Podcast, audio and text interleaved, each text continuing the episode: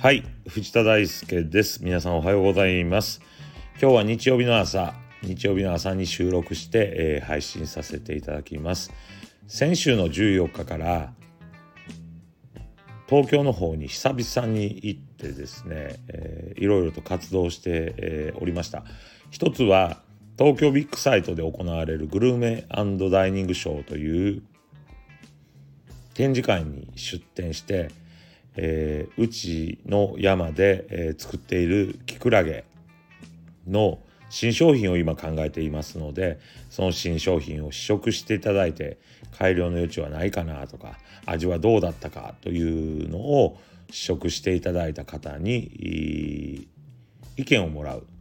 アンケートをしてもらうそういう調査活動をしておりました。非常に参考になってですねえー、もちろん途中段階の商品だったんですけれどもまだまだ改良の余地があるなという貴重な意見が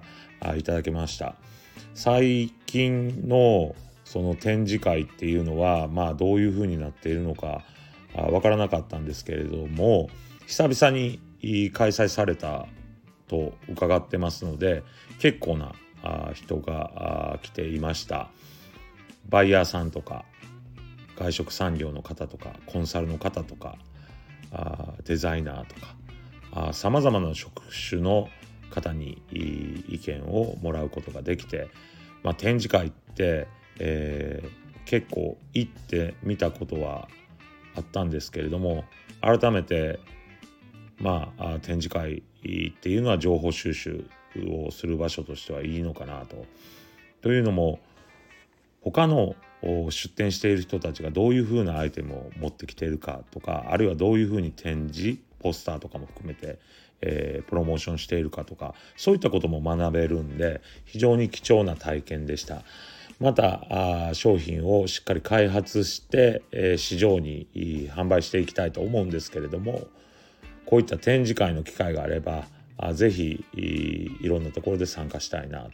というふうに考えています。さてせっかく上京したのでですね、えー、昔の職場というか私の師匠のところに訪問して、えー、いろいろ学ばせていただきました。えー、私の師匠は北上敬老先生、えー、という方なんですけれども今衆議院議員として、えー、国のために地域のために頑張っている方でございます。でこの方に学ばせていただいてもう10年以上が経つわけですけれども行くたびにですねいろんな学びや気づきを得られるということで、まあ、非常に私も先生と会う時間っていうものを大事にというか貴重な時間だというふうに認識してまあお話もさせて、えー、いただいたわけ、えー、であります。でやっぱりね大人になると結構まあ僕の性格もあるんですけど結構僕も強気な性格この話し方からはちょっとわからないかもしれませんけれども結構強気な性格で心臓も強くて人にねなんかいろんなこと言われても気にしないタイプなんですね。でまあ大人になるとですねなかなかまあ傲慢になっちゃったりそんなつもりはなくてもね傲慢になっちゃったり独りよがりになっちゃったりします。で普段考えてることなんかをですね、えー、確認作業これがいい考え方なのか悪い考え方なのかあるいはあ今後どういうふうに歩んでいったらいいのかっていうのを自分だけで決めてる時があるんですね。でまあいろんな人に話しても結局自分で決めちゃってるところもあって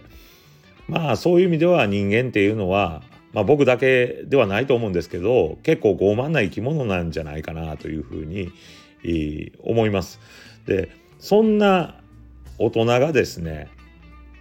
やっぱり謙虚になる場所っていうのを作っておかないとどんどんどんどん気づかないうちにエスカレートしてる時があるんじゃないかなというふうに思います。まあそういう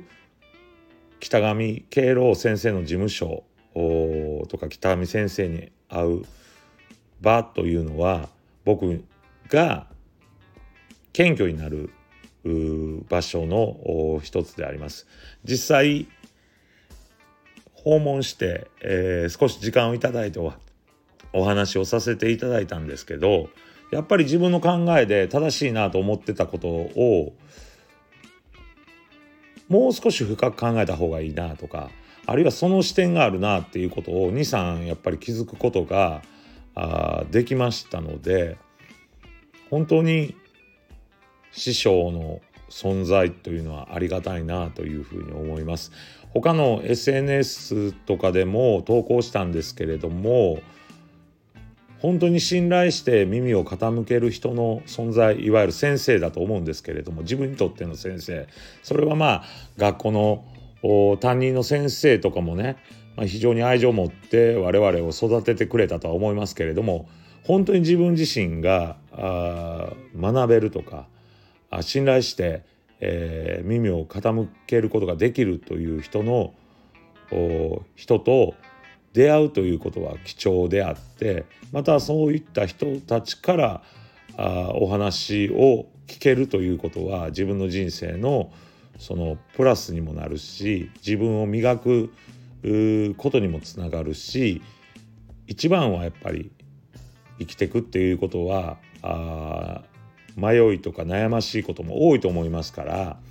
あるいは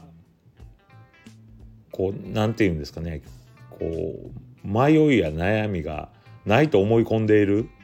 僕みたいなタイプ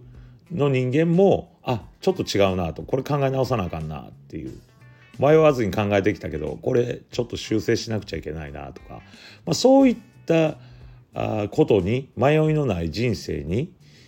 つながるんじゃないかなというふうに思っております。ということで師匠、まあ、自分にとって本当の意味での先生というのはありがたい存在だなとそして人間っていうのは謙虚になる場所が必要だなと改めて、えー、感じました実りある東京コロナになってからねほとんど行ってなかったんですけどまあまあそろそろ僕も、